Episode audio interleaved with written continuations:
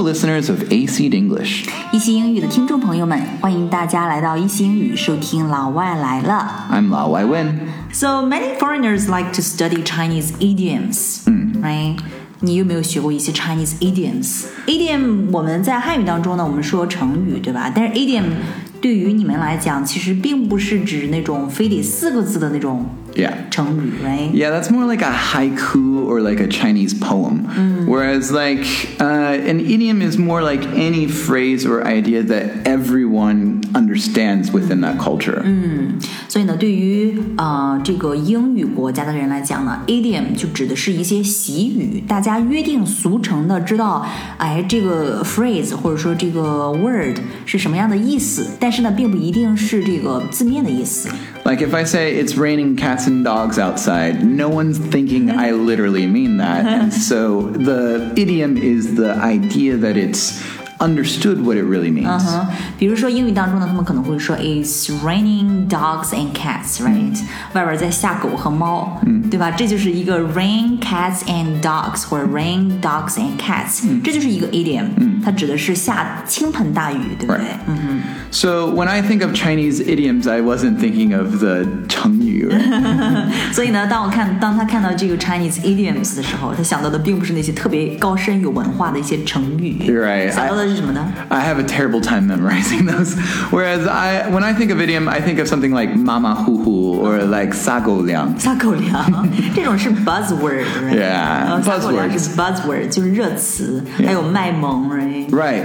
But the the idea is that like a buzzword becomes an idiom over time. 嗯，对。 and uh, like Mai Meng is like, yeah, it's like maybe a pop phrase now, but at some point in the next 10, 15 years, maybe it just uh-huh. like your kids will understand it yeah. as like that's my, everyone knows. Exactly. Eh, so you could say like make a cutesy face. Make a cutesy face. Yeah. Or like uh, puppy dog eyes. puppy dog eyes. Yeah. So to flap your eyes really cute to attract attention. 呀，那个眨眨眼，然后引起注意，right？To get, to catch some attention. Right. Or like your uh, selfie face, like when you want Selfie to when you want to face. take like a selfie. 啊、当你想要做想要 take a selfie，想要自拍的时候，那张脸那就是卖萌的脸 Right. selfie face。 So 还有什么？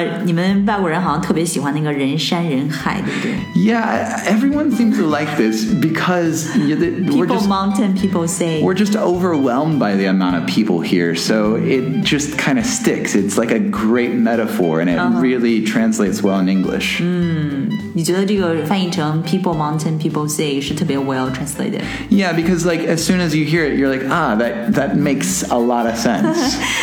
在国外的时候呢，听这个 People Mountain People Sea 并不觉得什么，但是来到中国之后，发现哇，People Mountain People Sea 真的是 well translated，right？Totally makes sense，非常的 make sense，非常有道理。Very good. So, uh, do you want to hear some English idioms? Yeah, sure. So, here are a couple of my favorites. The early bird gets the worm. 嗯，早起的鸟儿有虫吃，right？ Yeah, see, 我们 they- 在完全的 make fun of it。我们说早起的虫儿有鸟吃，like a, the early worm gets the bird。 Maybe he wanted to be. yeah. um, and then, like, uh, curiosity killed the cat. 好奇害死猫。 Is the juice worth the squeeze? 这个果汁值得你去 squeeze，值得你去挤压吗 So is it 值得 wo- 费力吗？Right？ Right. Is it worth the effort? Is it worth the effort？值得努力吗？ And I like this one because it kind of encourages women. Mild women rarely make history, so be Mild. bold. Be bold，、对，要有种一点，对不对？特别平和的这种女人呢，一般不会写出任何的历史。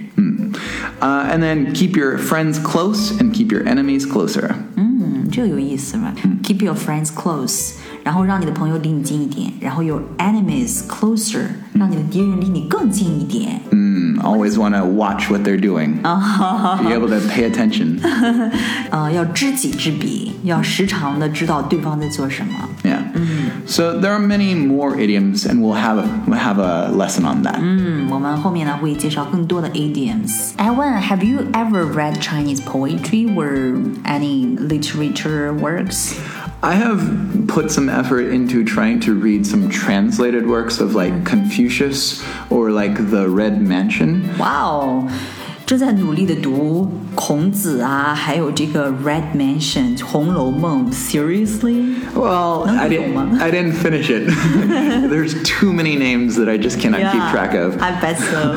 But um, but I, like if it's if it's famous, I figure I at least try to read that. Like I'm I really like the classics in Western literature. So if it's classic in Chinese literature, then I probably should at least see what it's about. 嗯，喜欢读中国的一些 classics，一些经典，对吧？嗯嗯，的确是这个经典呢，through thousand years, right? Yeah, It many still long stands time. there, yeah. Right. 还能够站立在那个地方，肯定是有它永恒的一些道理的。 Plus, I've always been really interested in Chinese history because I think it's just a very like there's a lot going on. So you want to see why the influ- the history was influenced, and those were influential works.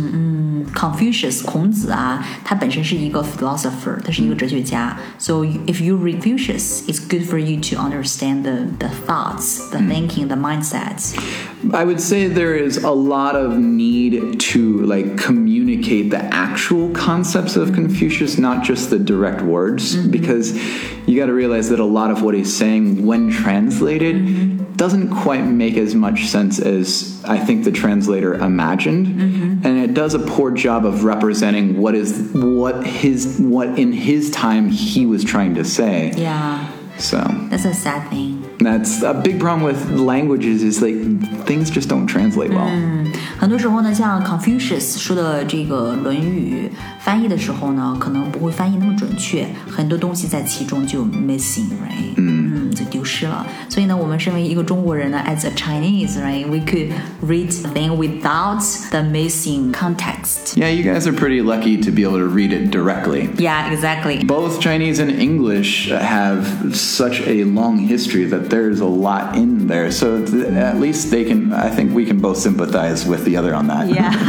okay. All right. So that's pretty much for today, right? Yep. So this is Win. This is 翩翩. Thanks for listening. See you next time.